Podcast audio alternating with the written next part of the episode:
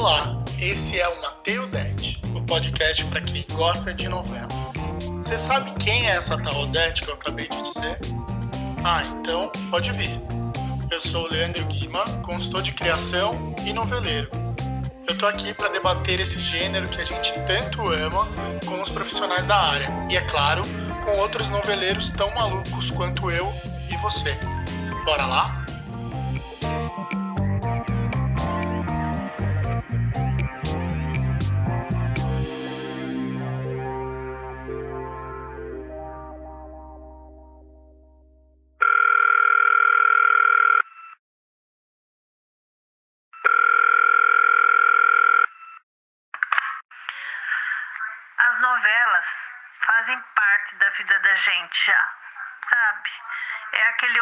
Que você espera com ansiedade para saber que tipo de, de novela vai ser. Você espera com ansiedade pelos seus atores, atrizes favoritos. Ah, eu acho que a gente acostumou tanto com elas que fazem parte da nossa vida. Olá, mais um Mateudete. Esse é o episódio de número 9. Outro dia, o Grupo Globo divulgou um trabalho de pesquisa em indicativos, o que o mercado de comunicação costuma chamar de insights, sobre as novelas do Brasil. Aliás, esse trabalho está disponível para todos e eu vou deixar o link no final do episódio, na verdade, na descrição do episódio para vocês. Lá eu encontrei um trecho muito bom que diz que a novela sintetiza o que a gente conhece do Brasil a nossa novela, do jeitinho que a gente faz, não tem igual. Já é o tema do nosso podcast, mas aqui hoje coroando a novela como nosso patrimônio. E para falar sobre, eu tenho aqui uma das pessoas que mais preserva e celebra a nossa dramaturgia, que é o Nilson Xavier.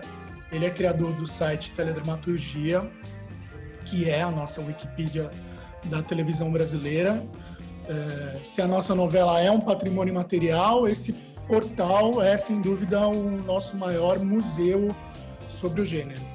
Além disso, o Nilson escreveu um livro, o Almanac da Telenovela Brasileira, e é atualmente colunista no site TV História e já colaborou com diversos veículos. O Nilson também está no Twitter, que particularmente é o lado que eu mais gosto dele, que ele é super sincerão e nas críticas e na maneira que ele diz, que ele aborda os assuntos. E, enfim, Nilson, prazer ter você aqui. Prazer é todo meu, Leandro. Muito obrigado pelo, pelo convite. Eu gostei muito da ideia do, do podcast e também do título, né? Matei Odete, um título muito bom. Parabéns. e, e obrigado pela reverência, né? Eu adorei você ter chamado Teledramaturgia de museu, porque é, nunca ninguém havia, havia se referido a ele dessa forma. Eu acho que tem muito a ver, porque a ideia do site é realmente essa mesmo, manter a memória da telenovela brasileira é, em um local propício para que todo mundo consulte, tire dúvidas e tudo de uma forma muito completa, o mais completa, a mais completa possível e imparcial e muito obrigado pela reverência, gostei bastante da e a apresentação está correta, claro. Ah, que legal. E, e, o mais bacana é que a gente também costuma achar que museu é uma coisa velha, esquecida, e não, né? É uma Sim, memorabilia, né? É, Exato. É o acervo de tudo, de algo que compõe, enfim, no nosso caso, o universo televisivo. Se você, estava até falando com eles aqui no começo, se você você que está me ouvindo não conhece o trabalho do Nilson nem o Teledramaturgia, por favor, volta umas casinhas no Jogo da Vida.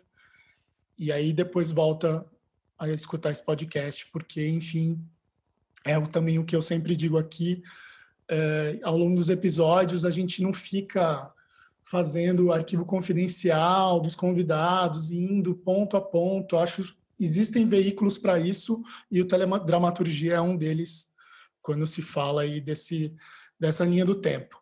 Para deixar a discussão ainda mais chique e profunda, eu tenho aqui a noveleira fantástica, fantástica, fanática, fantástica também, a jornalista estrategista de conteúdo, a Heloísa Jolie.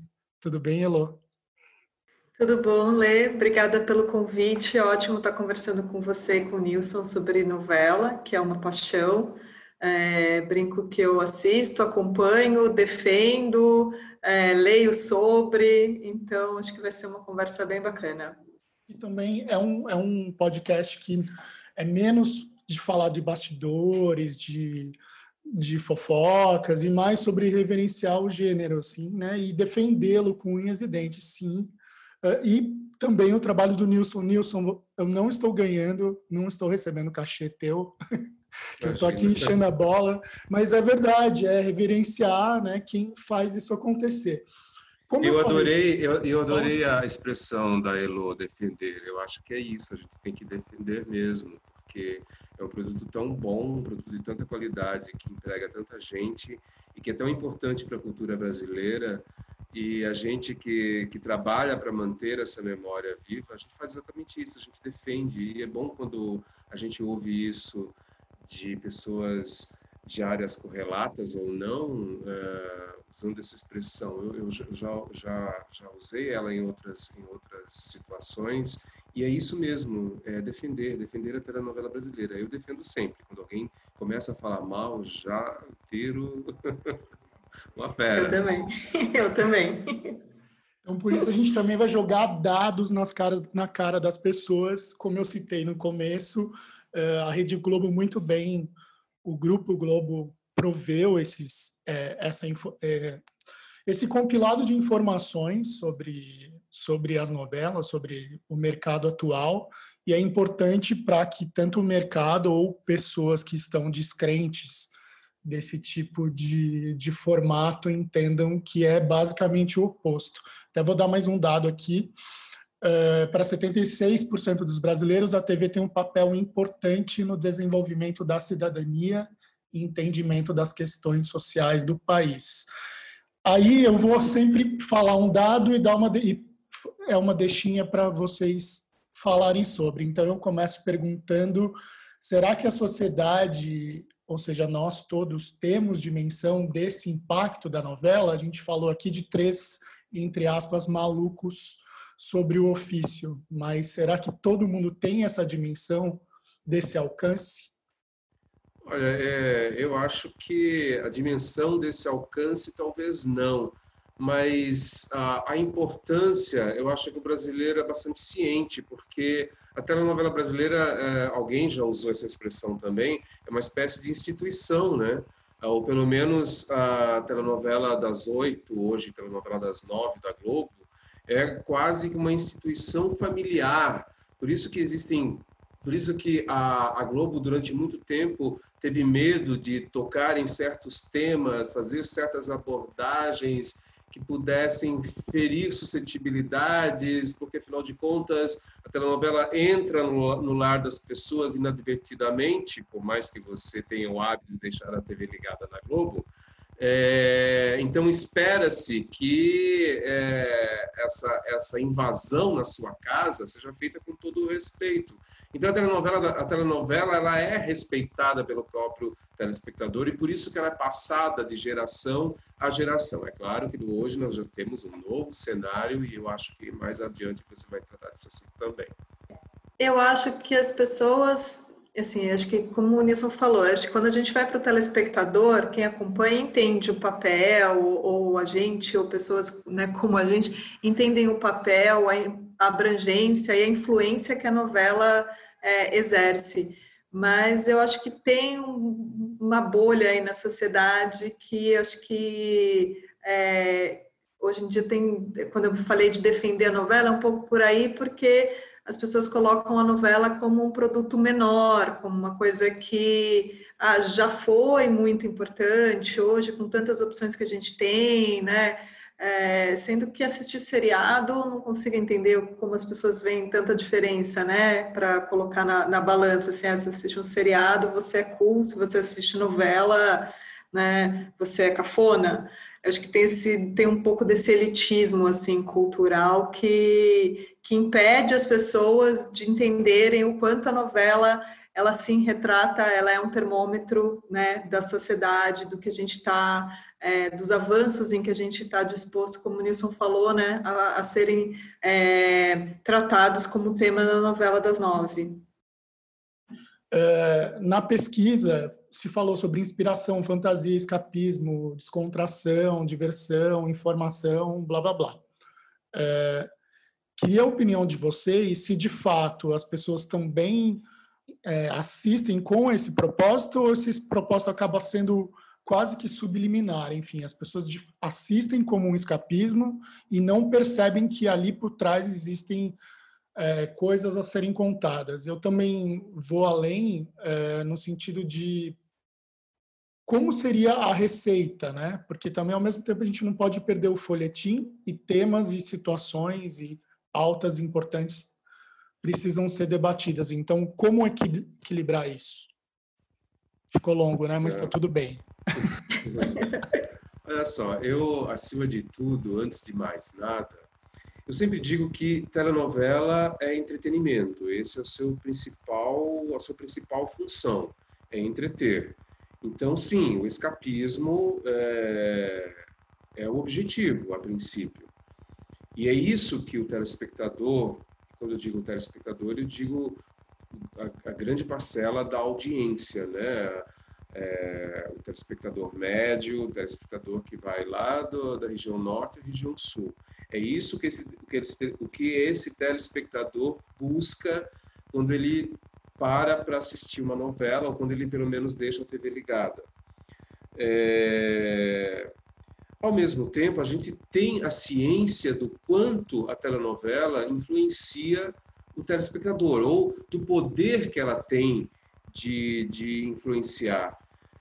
E daí então entram todas essas questões, essas abordagens que, que levam à reflexão, que levantam, que suscitam debates, às vezes polêmicas, que fazem com que é, adolescentes saiam à rua de cara pintada, é, gritando por, por democracia ou por, por fim da corrupção, ou que levam as pessoas a, a serem a serem doadoras de órgãos ou que levem as pessoas a procurarem instituições, ONGs, uh, para tratar de problemas como violência doméstica, como alcoolismo, etc. Então você vê que, que além do escapismo, a telenovela ela pode representar algo muito maior e daí talvez a grande responsabilidade quando quando a telenovela entra no, nos lares dos brasileiros, né? Então, é escapismo? Em primeiro, em primeiro lugar, sim. Mas ela tem, sim, uma um grande poder de influência e daí uma grande responsabilidade, né? E sem falar na, na questão do, dos modismos, porque as pessoas começam a usar a, as bijuterias que a Giovanna Antonelli usa na novela, copiar a cor do esmalte, porque afinal de contas as atrizes vendem, e ou, ou mesmo, até mesmo a beber um refrigerante que está sendo anunciado na novela, ou, ser, ou querer aquele carrão que o personagem principal está guiando na novela. Então, é, não é só escapismo, na verdade. Né, é, eu concordo com o Nilson, porque eu acho que o objetivo é entreter. Todo mundo quer aquele momento, né? A novela está ali para você espairecer um pouco, e ao mesmo tempo acho que você vai descobrindo coisas ao longo, aprendendo coisas ao longo da novela e sendo influenciado também por tudo aquilo. A gente sabe, é, é notório todo o impacto que muitas novelas trouxeram em diferentes temas agora está reprisando Laços de Família, esses já estavam passando, eles passaram matéria falando sobre como teve um aumento exponencial de doação de medula na época da novela, é, quando ela passou pela primeira vez, e que é muito curioso você ver uma novela que passou há 20 anos, e os diálogos e, e as coisas, é, é, assim, tem sido, tenho assistido um pouco, e é muito, porque também estava na virada dos anos 2000, então tinha uma série, de, tem uma série de diálogos que é, assim, torna ainda torna a experiência de ver 20 anos depois bem interessante. É, eu acho que também agora outra que está reprisando nas nove, é, que teve um impacto muito grande, é aquela personagem da Ivana, que foi a primeira personagem trans. Então, acho que assim, na força do querer. Então, acho que tem um, é um escapismo, mas tem essa influência e tem esse poder de trazer esse assunto, e eu acho que é um poder muito grande de normalizar algumas coisas que são que, que tem esse papel. Acho que quando eu vi a Globo fazendo uma novela sobre os refugiados recentemente, poxa, é, assim, é, é importante, sabe? Porque acho que é um tema, você aproxima isso das pessoas. Então, ao mesmo tempo que, que é para descontrair, é, tem, um, tem um, um, impacto muito grande, acho que normaliza, aproxima, cria empatia, né? É, traz, como isso falou, traz para dentro da casa das pessoas essas, todas essas realidades, todos esses temas. Então, acho que tem um papel que é muito importante.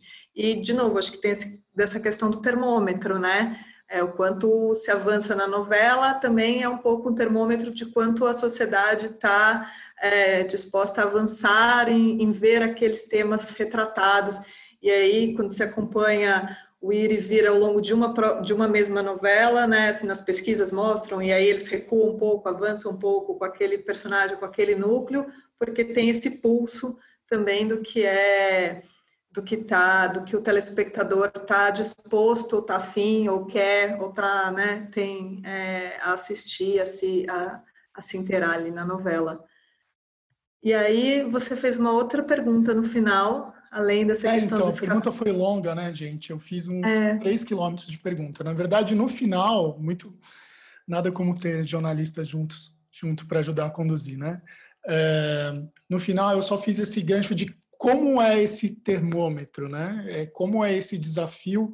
A gente tem autor. Eu acho que a novela brasileira também acabou tendo um, um sabor muito muito diferenciado, porque ela saiu desse, por favor, Nilson, se eu tiver equivocado, enfim, é, se ela saiu dessa estrutura do soap opera americano, né, do, do né, dos folhetins antigos e exatamente por abordar outros temas, por a, por ter outras camadas. Eu até cito aqui as novelas do, dos Dias, do Dias Gomes, né, o quanto traz também esse viés político, essa, uh, essa história do Brasil verdade, né, ou do Benedito com as novelas rurais, e aí também uma conexão com um Brasil muito particular, né, ou mesmo as novelas do Agnaldo Silva, que são também, que começaram ali com Dias Gomes, mas nesse microcosmo. Então, na verdade, o que eu queria dizer era se como é esse desafio, né, de como casar temas pertinentes sem perder a estrutura do folhetim. Assim, se vocês lembram de algum caso também que isso se perdeu, enfim, é, na, na estrutura narrativa, se ficou muito panfletário ou muito didático e pouco folhetinesco, enfim. É, eu, eu, acho que existe, existe sempre um balanço, né? É, quando, quando o autor ele se propõe a, a, escrever um folhetim, que por trás existe o merchandising social, que existem as abordagens é, sociais, enfim. Eu acho que Glória Pérez e Manuel Carlos são assim os dois autores que melhor sabem fazer isso, porque ah, nós tivemos, nós tivemos vários exemplos, né? Laço de Família, como a Elo citou há pouco, que foi uma novela que tratou de, de, de doação de medula e, e, enfim, expôs o tema, fez crescer a, a, a intenção de doação, né? Na época em que a novela estava passando, e mesmo outras novelas do, do Manuel, é, do Maneco, Mulheres Apaixonadas, teve ali um caldeirão de, de temas sociais abordados, páginas da vida também, viver a vida. Então, o Manuel Carlos está nessa, nessa categoria, assim como a Glória Pérez, que também é notória desde a época de De Corpo e Alma, no início dos anos 90, com transplante de coração, Crianças Abandonadas em Explode Coração, o Clone, que tratou de alcoolismo, de drogas, Esquizofrenia em América, é... O esquizofrenia foi em Caminho das Índias. Eu nem lembro. Eu acho é verdade. Calma, é o Tarso, né? Era o é, o Tarso. Bruno Galhaço, né? É, o Bruno Galhaço, acho que é Caminho das Índias, é. acho que sim. E Salve Jorge, agora A Força do Querer. Ao mesmo tempo, nós temos aqueles autores que só querem contar uma, uma história folhetinesca mesmo, e está tudo certo. E nós temos vários exemplos na história, Ivani Ribeiro Janete Claire, enfim. Autores mais politizados, como Dias Gomes, como foi citado, Lauro César Muniz também era muito politizado. É, autores que só queriam fazer uma boa comédia, como Silvio de Abreu e Cassiano Carlos Mendes, ou mesmo Carlos Lombardi, umas comédias mais picantes.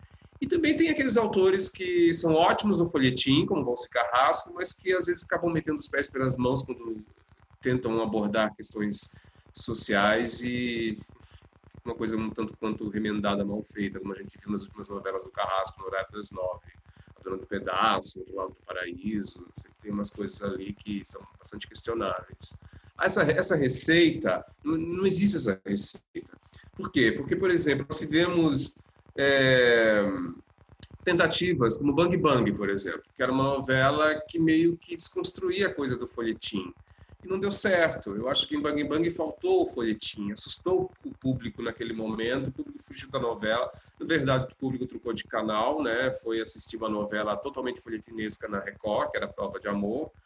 E esse é um exemplo bastante bastante bom para esse caso. Também Babilônia, né? Babilônia Uh, nossa, já no primeiro capítulo mostrava duas senhoras lésbicas se beijando. Aquilo foi um choque muito grande, até para quem para quem é mais progressista, né? É mais progressista porque ninguém foi avisado daquilo, entendeu? Então realmente é, o, o, que o que o, o que a gente sente é que com o passar dos anos, com a experiência, a, as emissoras elas vão sabendo mais ou menos dosar ali uma forma de fazer com que o público não público aceite uh, de melhor forma o que se propõe. O caso de, de, de, Babilônia foi um erro totalmente estratégico, com certeza, e com certeza a Globo aprendeu né, também. É, eu acho que tem um ponto também que é com, quando é, essas questões elas não são elas não ganham tanto um holofote para se discutir a questão, mas ela está ela, ela tá permeada na, na história, né? Você vê aqueles personagens, eles, eles é, eu acho que você consegue abordar alguns temas é, sem falar tão diretamente sobre eles, de uma forma que fica diluída na, na história. É, por exemplo, sei lá, falando até dessa questão do, é, de personagens trans, a Ivana passa por todo o processo, a gente acompanhou, é, que eu acho que foi, foi, teve um papel muito importante. E aí agora, mais recentemente, na que era com a Juliana Paz, que era ah, a... Sim, a dona do pedaço, que foi basicamente o oposto, né, da trajetória da, é, da, da personagem Britney, né? É, da Britney. Então, eu acho que quando você traz é, dentro de um núcleo, não é o foco, aquilo já é normatizado dentro da, né, normalizado dentro da, dentro do, do folhetim, eu acho que fica menos, acho que você usou uma palavra na sua pergunta, que é o que às vezes me incomoda, quando tem um pouco de didatismo demais ao tratar de um tema. Agora vamos falar sobre é, desaparecimento de crianças ou desaparecimento de pessoas. Aí eu acho que pesa, tira aquela, aquele é, ponto que a gente falou sobre a busca principal é entretenimento, né? Então, quando fica aquele momento, vamos fazer aqui agora, como funciona o, né, a questão do, de pessoas desaparecidas, enfim, trazendo um exemplo. É, mas eu acho que quando ele faz parte da história, eu acho que aí ganha o público, conquista, o assunto vai sendo discutido, vai sendo tratado de uma forma mais, mais leve e, e que não tira esse lado do entretenimento e do folhetim. Só para complementar o que a Elô falou, tem também uma frase que eu gosto bastante de usar, que é a seguinte: novela é novela, telecurso é outra coisa e documentário é outra coisa. Novela não tem que seguir a cartilha da realidade, senão vira documentário. Ela pode ter, ela tem que ter a sua dose de fantasia. E também não pode ser telecurso, não tem que se propor a ensinar nada. Né? Se, se, se, se, se começa a ensinar, fica uma coisa chata, fica pouco, pouco verossímil, a ideia é fazer com que o público embarque na fantasia e aí esses temas todos eles têm que estar diluídos naquela fantasia, porque é pela fantasia que a gente vai é, captar o, o público e fazê-lo refletir ou não. E vocês usaram uma palavra boa no final, que é o entreter, né? Porque eu comecei falando do, do escapismo, que sim, não deixa de ser um escapismo, mas talvez ganha uma conotação menos nobre, né? Assim, de tô ali só tomando um sorvete. Mas não, é, é, é, tem um lado de, de entreter acima de tudo e é por aí. Queria, se vocês também acham que que A Força do Querer foi a novela da Glória Pérez que ela mais conseguiu equalizar isso, porque eu acho que antes existia mesmo, assim, era quase assim, a gente nem queria saber qual era a história da Glória, era assim, qual era o tema que ela ia abordar, né? E eu achei, assim, o a, texto dela mais que mais se encaixou, né? A questão da crítica social, da, do, dos temas abordados e, e da história em si muito bem amarrada. Queria saber de vocês. Olha, eu acho que a Glória ela tem assim dois grandes momentos na televisão. O primeiro é o Clone, que eu acho o Clone uma grande novela, mas uma novela no sentido exato da palavra, um grande folhetim, uma grande história de amor.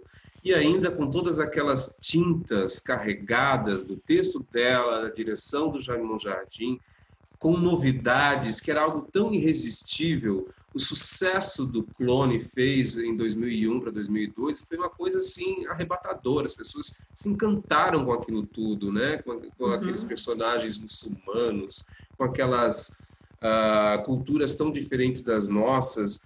E ao mesmo tempo tinha ali uma história muito bem contada da, da Glória e como pano de fundo é, toda a questão social que ela abordou com drogas e com alcoolismo e tal.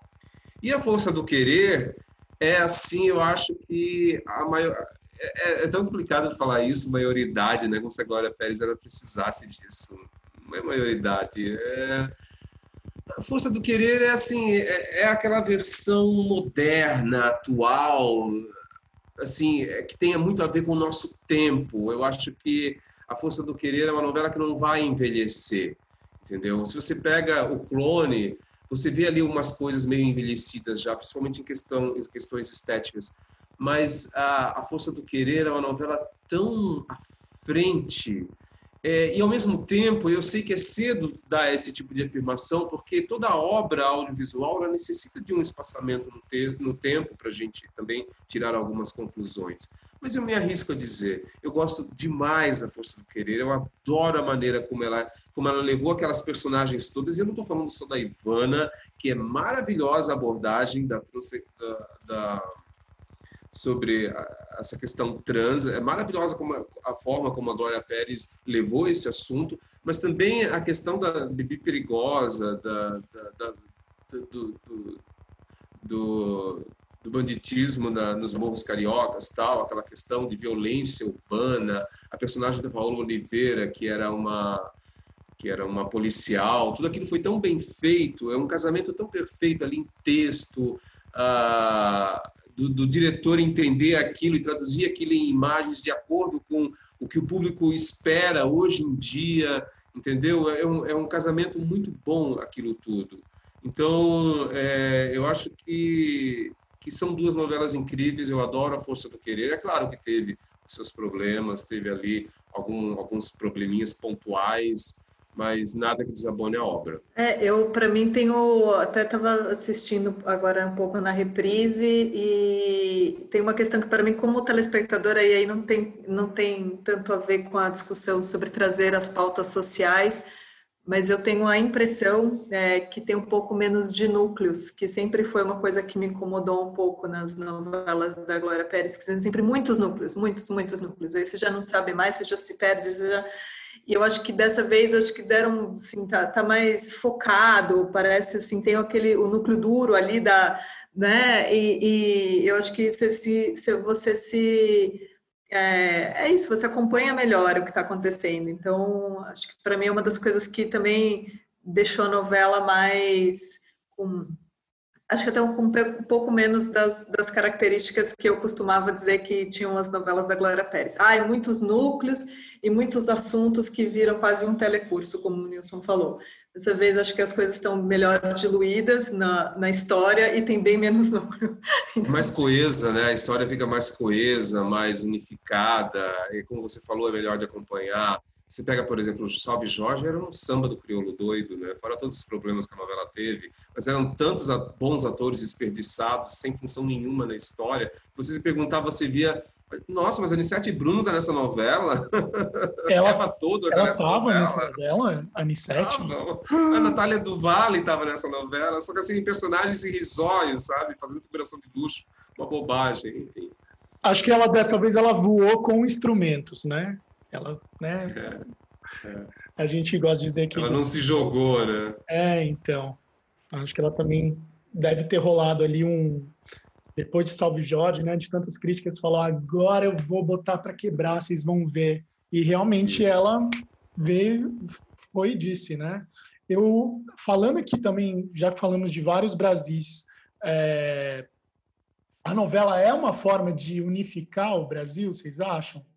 É, é uma forma de, de unificar ou também indo para o outro caminho Uh, ou é uma maneira de estigmatizar o Brasil como o Brasil sendo o eixo Rio-São Paulo só? Eu acho que unifica um pouco, porque todo mundo está, né, de norte a sul, está acompanhando a mesma novela, o mesmo desenrolar, mas eu ainda acho que tem muito é, muitos estereótipos quando vão retratar é, personagens, núcleos de histórias fora do eixo Rio-São Paulo. Acho que fica tudo um pouco caricato. Ainda tem um pouco essa sensação, assim, que se carrega um pouco demais ainda em, em sotaques em trazer os hábitos, não sei, acho que é, é, difícil ver exemplos que a coisa ficou bem azeitada, assim, que você de fato se sente transportado para aquele lugar, assim. Acho que novelas de época fazem isso muito bem, assim, de alguma forma, melhor do que acho que cai menos no, no estereótipo é, de quando é, todo mundo do núcleo no Rio de Janeiro fazendo sotaques do Nordeste ou enfim agora até que a gente está falando da força do querer de, do Pará acho que ainda fica muito carregado assim então, acho que não retrata o Brasil, retrata um Brasil quase caricato, reforça algumas, um, alguns estereótipos, assim. E vamos pegar também o exemplo da força do querer. A força do querer tem uma coisa que me incomoda demais, que eu acho até que não é a primeira vez que a Glória faz isso, que é pegar, criar uma, um, um, criar estruturas familiares, núcleos familiares, iniciar a novela dela no Pará, com personagens supostamente daquela região, representando a cultura daquela região e do nada levar todo aquele núcleo para o Rio de Janeiro. Eu acho isso tão absurdo, tão absurdo. Para que fazer isso? Entendeu? Por quê? Por que eles fazem isso? Por que existe essa discrepância? Porque é muito difícil é, estruturalmente manter uma novela toda gravada numa região só, com um elenco todo é, regional. Nós tivemos alguns exemplos recentes que deram certo, quer dizer, que deram certo, eu não digo nem em termos de audiência, mas que surtiram um, um, efeito de qualidade muito, muito bom, como foi o caso de Velho Chico, por exemplo.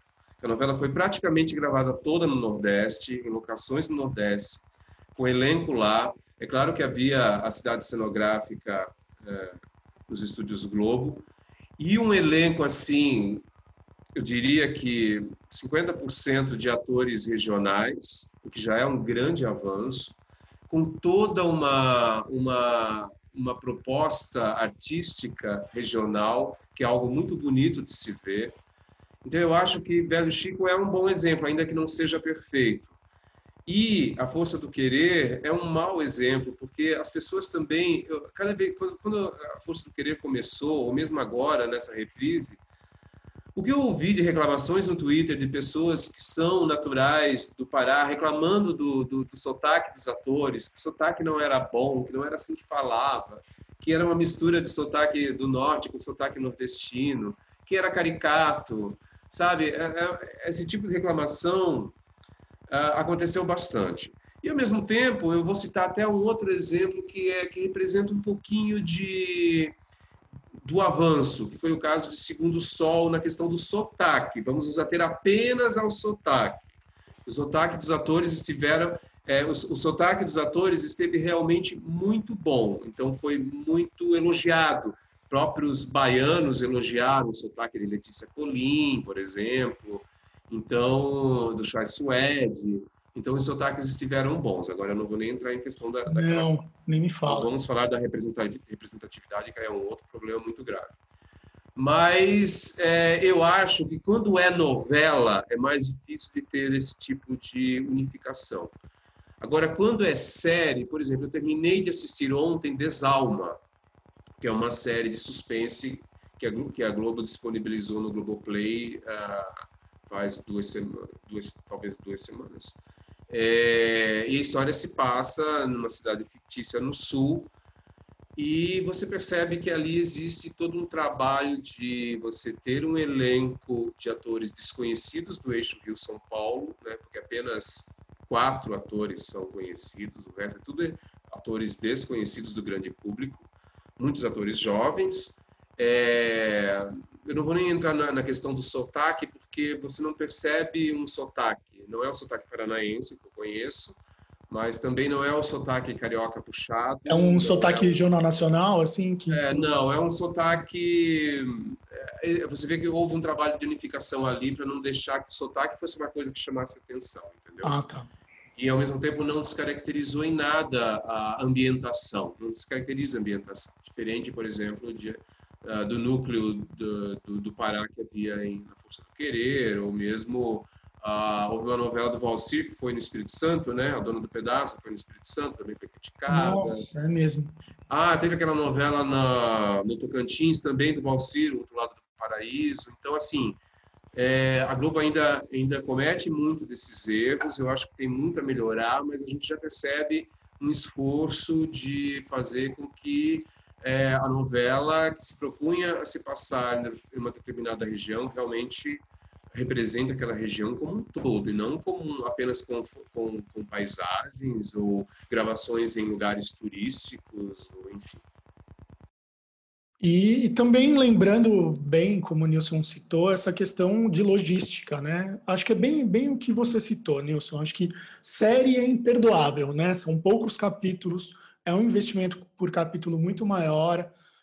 O tempo, né, de gravação, de idealização, de produção é, é tempo, existe mais tempo de arte para se trabalhar tudo, tudo isso. A novela é um processo muito mais industrial, né? é tudo para ontem, então é, é, bem mais complicado você manter essa, essa qualidade toda ao longo, ainda mais ao longo de 200 capítulos. Por isso também que se pede tanto que as novelas fiquem mais curtas, né? Também é, seria algo que poderia ser resolvido com novelas mais curtas. Sim. E, e para você ver, para vocês verem, nem as novelas que são de São Paulo uh, é, existe essa questão de, de, gravar, de gravarem a novela integralmente em São Paulo, né? As novelas, mesmo assim, né? Mesmo sendo uma cidade próxima ao, ao Rio de Janeiro, isso não acontece. Eu estou revendo agora Meu Bem Meu Mal e eu vi que eu não sei se Nilson se assistiu na íntegra ou, Elo mais recentemente. Eu não assisti só na época que passou, então eu não lembro mais se eles continuam gravando a novela toda em São Paulo, mas eu vi que no começo, assim, tem muita externa em São Paulo. Não, até hoje as novelas são gravadas inicialmente onde se pretende ambientar a novela e logo a equipe parte para a reprodução da, da, da, ambientação nos estúdios Globo, na cidade cenográfica. Então, por exemplo, Viva a Diferença, que é a malhação que se passava em São Paulo, ela assim, super mostrou a capital paulista em stock shots tal, mas eles reproduziram a saída do metrô Vila Mariana nos estúdios Globo, entendeu?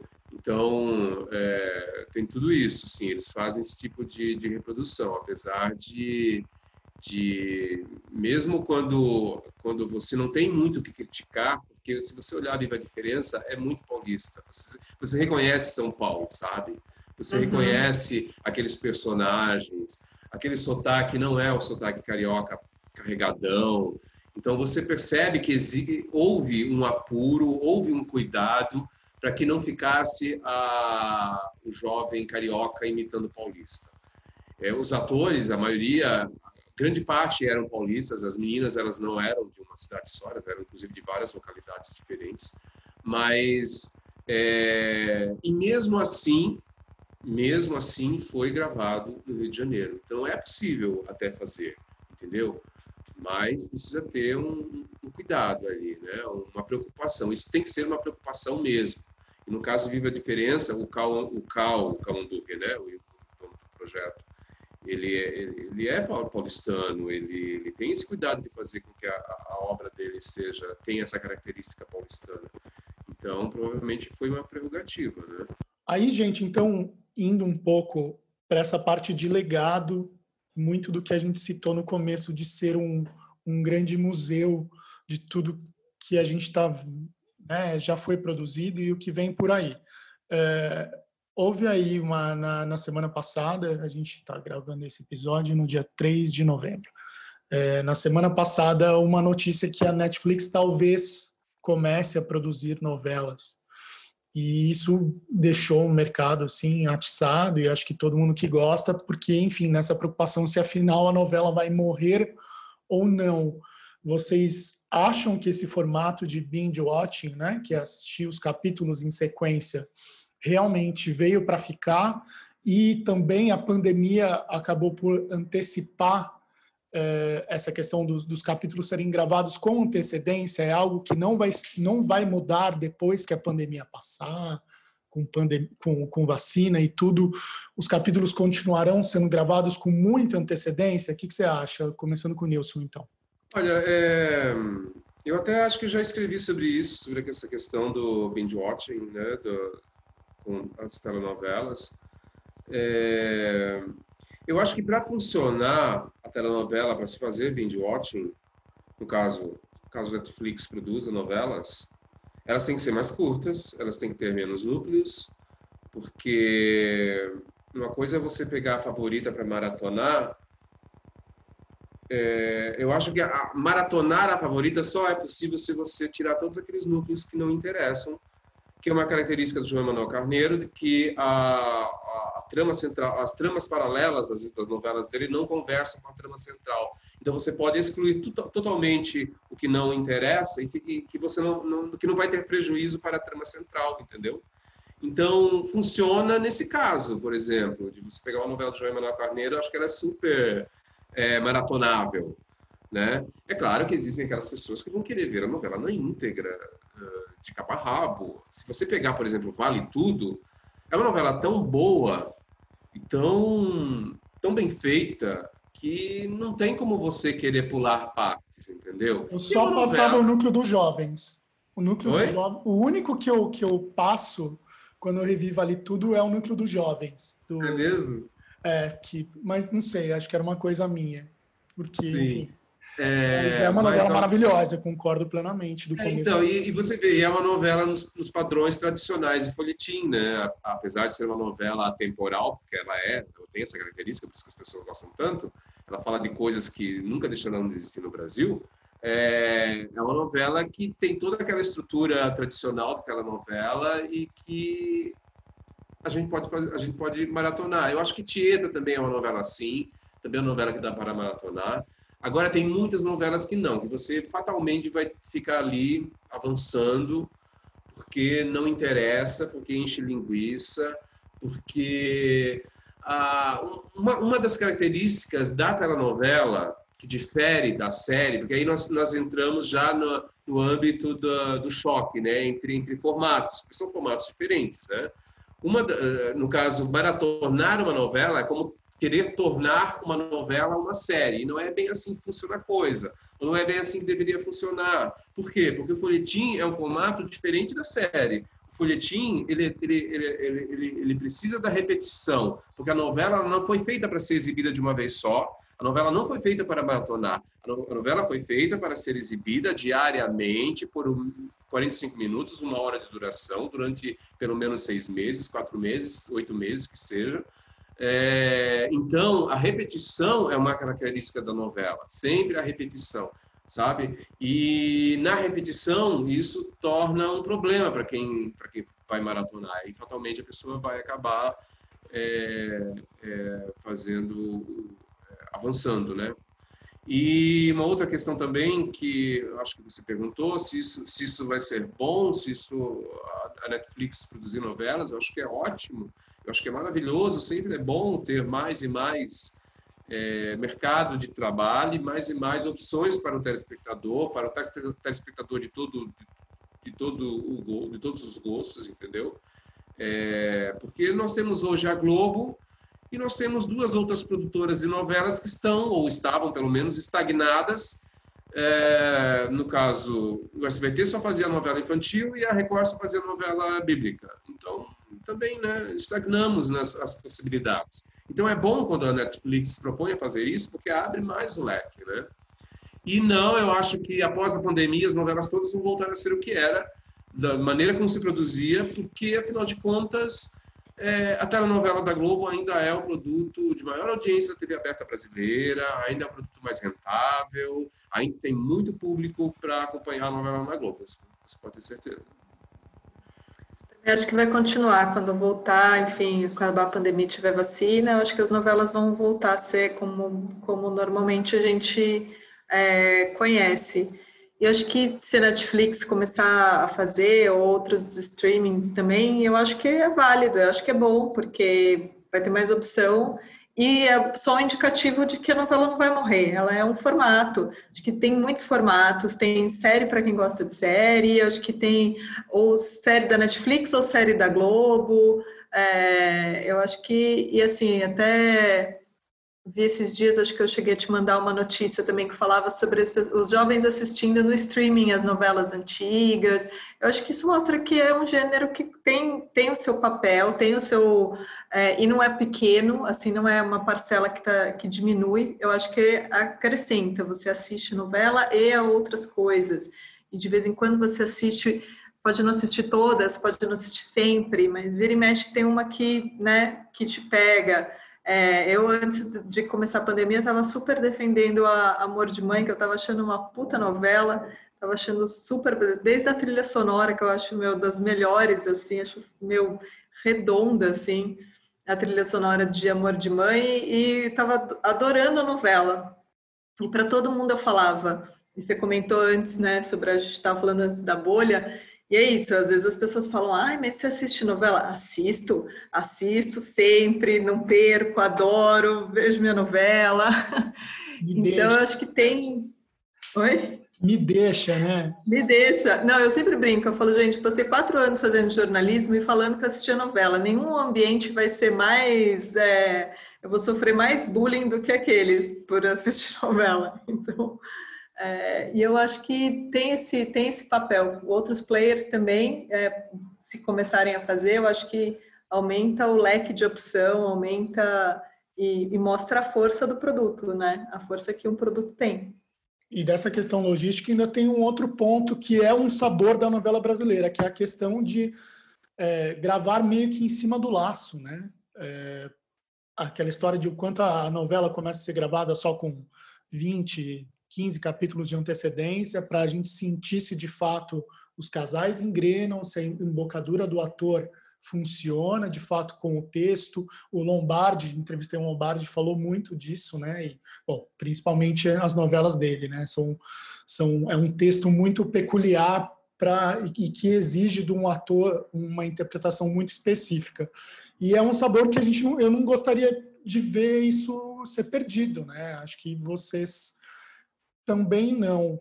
É, Para ainda falar de, de futuro, e aí também relembrando o que a gente falou no começo lá de, do, do, do trabalho do Nilson, quanto isso é importante. Nilson, você acha que, é, ou até falando do futuro, mas falando do presente, o, o seu tipo de trabalho é reconhecido pelas, pelas empresas, eu digo assim, em forma de patrocínio, de palestras pagas, acho que assim, até o momento de você vender seu peixe, porque assim, no sentido de das pessoas entenderem o quanto isso é um ativo. E depois, Elô, se você quiser também de um pouco da visão do mercado que você teve, se você acha que também tem algo, algo tem caminhado por aí.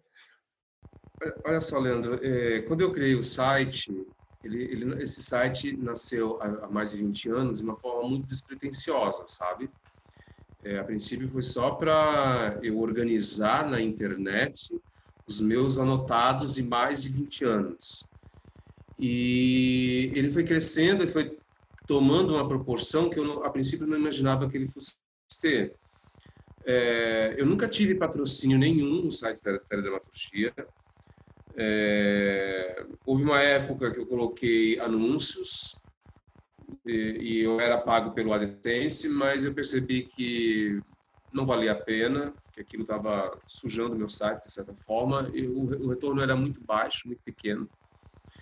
Então, eu também acabei é, abrindo mão disso.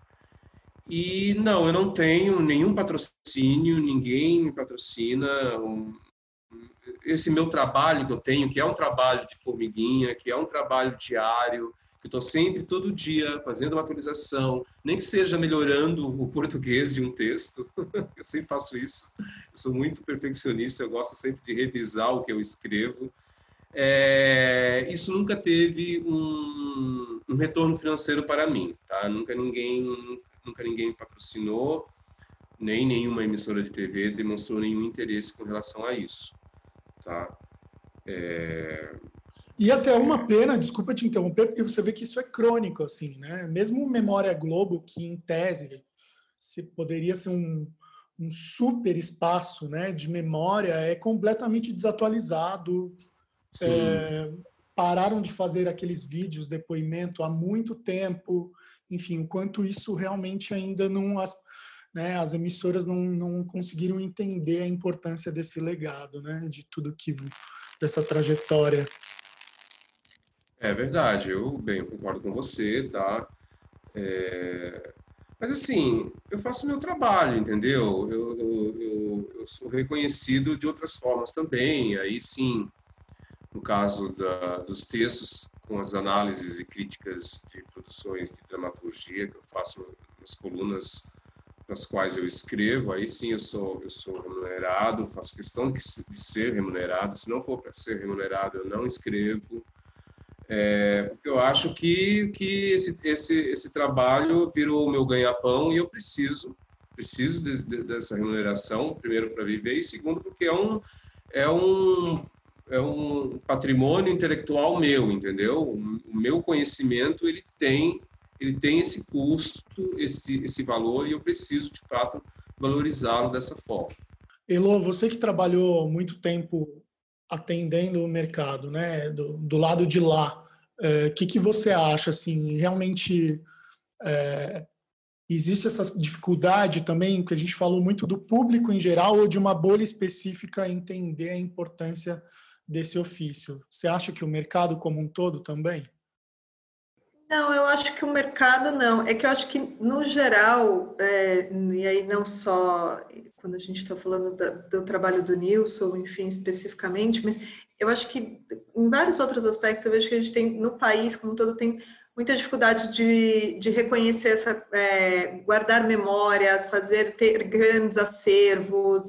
Eu acho que assim isso é uma é uma coisa que permeia muitas áreas e, e é um desperdício assim é um, é um da, assim em muitos aspectos porque é isso a gente parece que não tem memória, não tem cuidado em preservar coisas que contam, ou preservar, porque o preservar é valorizar, né? É, é, é dar valor a tudo isso que é, o Nilson reúne sobre a história da teledramaturgia brasileira, por exemplo, né? Assim, tem, tudo isso, e isso não tem um reconhecimento, é porque tantos, tantos exemplos que a gente vê, né? De, eu acho que, não sei, uma, uma questão que eu vejo em assim, Crônica, cinema, né? em livros, e crônico, é. em diferentes áreas, acho que não não se tem esse, esse cuidado, esse, não se dá esse valor é, aqui para preservar a história de muitas coisas. Eu vi até, enfim, eu, eu trabalhava assim, histórias das marcas, né?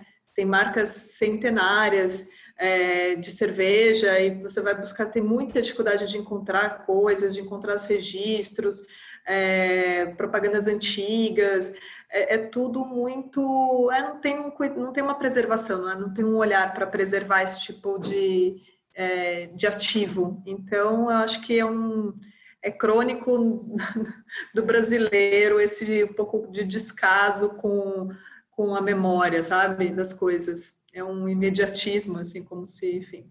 Então, acho que esse trabalho do Nilson, isso que ele acabou de comentar, é, é um retrato disso, né? De, é um puta trabalho, um acervo enorme, um puta conhecimento que não tem a valorização que deveria ter, porque é a história do país, a história da dramaturgia é a história do país. Assim, é, não tem. Você conta a história do Brasil por pelas novelas, né? Que tudo que aconteceu, enfim.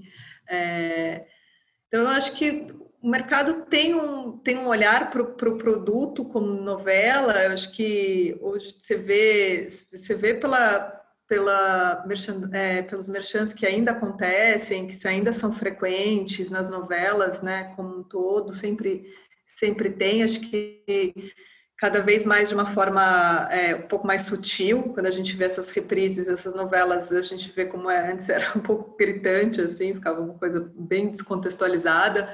Acho que hoje estão sabendo fazer de uma forma mais, mais fluida na, na história. Então, mostra que, que tem, tem interesse do mercado no produto, porque tem uma audiência muito grande. É, acho que não, o mercado não tem um, um preconceito, não vejo o mercado é, de qualquer produto com preconceito, como muitas, é, é, acho que talvez anunciar no intervalo da novela já tenha sido, tenha tido um peso maior, fazer o grande anúncio da novela, né, na, no break da novela, acho que já teve um, um, peso maior do que tem hoje, mas ainda é forte. Mas entendi o que você falou, acaba a questão do produto sim é valorizado, porque sim, no final das contas, como até o Nilson falou, é ainda o, produto de maior audiência da TV, né? Então, estrategicamente, uhum. sim, as marcas precisam estar tá ali. Mas talvez o que falta das marcas é compreender o quanto a preservação da memória é importante e também um pouco além, é, o quanto existe também esse potencial de pessoas que gostam de se informar sobre esse fazer da novela, né? E não estar só ali na ponta consumindo. E aí que vem de encontro a isso. Nilson, você está no arquivo confidencial, vão abrir agora as cortinas. Mentira. Não, mas é sério, é legal para encerrar aqui, porque basicamente quando eu quis e, e, pensei no título Patrimônio Material, falei, poxa vida, tem que ser o Nilson, que sempre foi a minha Bíblia. Para terminar em grande estilo, em com um pouco de humor, eu tenho um quadrinho aqui que se chama que é o que Odete diria. Então, sempre evoco Odete Reutemann e situações hipotéticas. Então, o que, que a Odete diria sobre as novelas brasileiras? Ela assistiria? Ai, meu Deus. Eu acho que não. Responder primeiro. Eu acho que pelo desprezo que ela tem por tudo que é brasileiro, esse povo, esse esse país que é uma mistura de raças que não deu certo, que são palavras dela.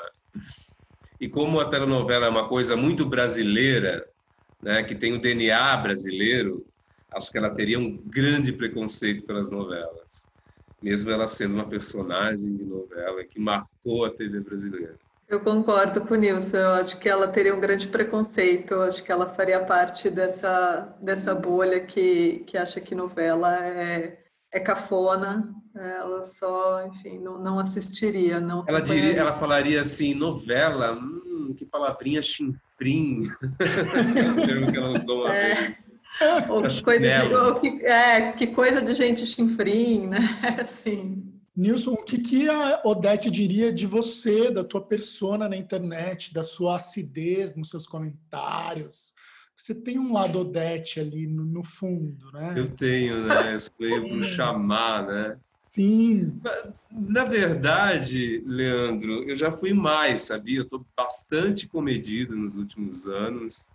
No início eu era muito o papel da, da vilã de novela, Agora eu estou mais comedido, eu prefiro ser mais. Eu prefiro manter a minha verve irônica, que eu acho que é, que é interessante também. O que a Odete diria, a Odete também não teria rede social, eu acho, gente. Ela é tão fora da casinha. A elite dela é um outro universo, a bolha dela é uma coisa assim que está em outro patamar. Ela não entra em rede social. Imagina, Odete Hortman com Facebook, impossível. muito bom, muito bom. Elo, você não, você não é famosa nas redes sociais, então não vou fazer a mesma pergunta, tá? É claro. Então, olha, vou fechar com uma frase que também está na pesquisa da Globo lá, que é da Maria Lourdes Motter, que disse no livro dela Ficção e Realidade. A construção. Professora do... Lurdinha, conheci ela, Ai, maravilhosa. Que ótimo, dela. jura? Eu dediquei o meu livro, o Manac da telenovela, à professora Lurdinha. Gente, que, olha, que lindo. É, já falecida, ela faleceu em 2007, pouco antes de eu lançar meu livro.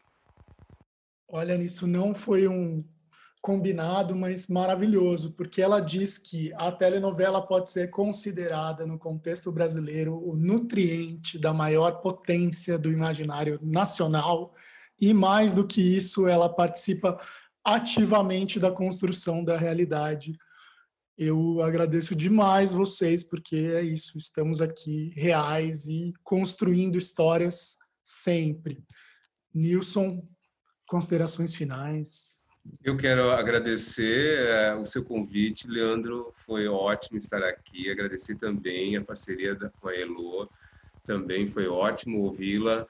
É, eu gostei muito do papo, um papo muito bom, com assuntos muito interessantes, de uma forma bastante, um conteúdo muito muito profundo. Obrigado por você por ter formulado essas perguntas muito boas. Parabéns, Leandro. Parabéns pelo Matei Odete. Eu achei o título, como eu já falei lá no início, achei o título muito bom. E vida longa ao podcast. Viva! Elô? Vida longa ao Matei Odete, com certeza. Obrigada por fazer o podcast, que eu adoro ouvir. Obrigada por chamar para a conversa também. Foi ótimo conhecer, poder conversar com o Nilson é, sobre, enfim, esse assunto que a gente é tão apaixonado, ele com bastante conhecimento, eu com o meu, meu conhecimento mais unidos, de unidos pela defesa. Unidos, unidos pela defesa. Pela defesa unidos, unidos. Em defesa da novela brasileira. Maravilha. Gente, obrigado. E é isso, a gente podia aprofundar aqui, né? Mais ainda, chegar lá no pré-sal de tantas coisas mas eu agradeço demais pelo tempo e o espaço. Beijo. Tá ótimo. Até a Beijo. próxima, gente. Até a próxima. Abraço.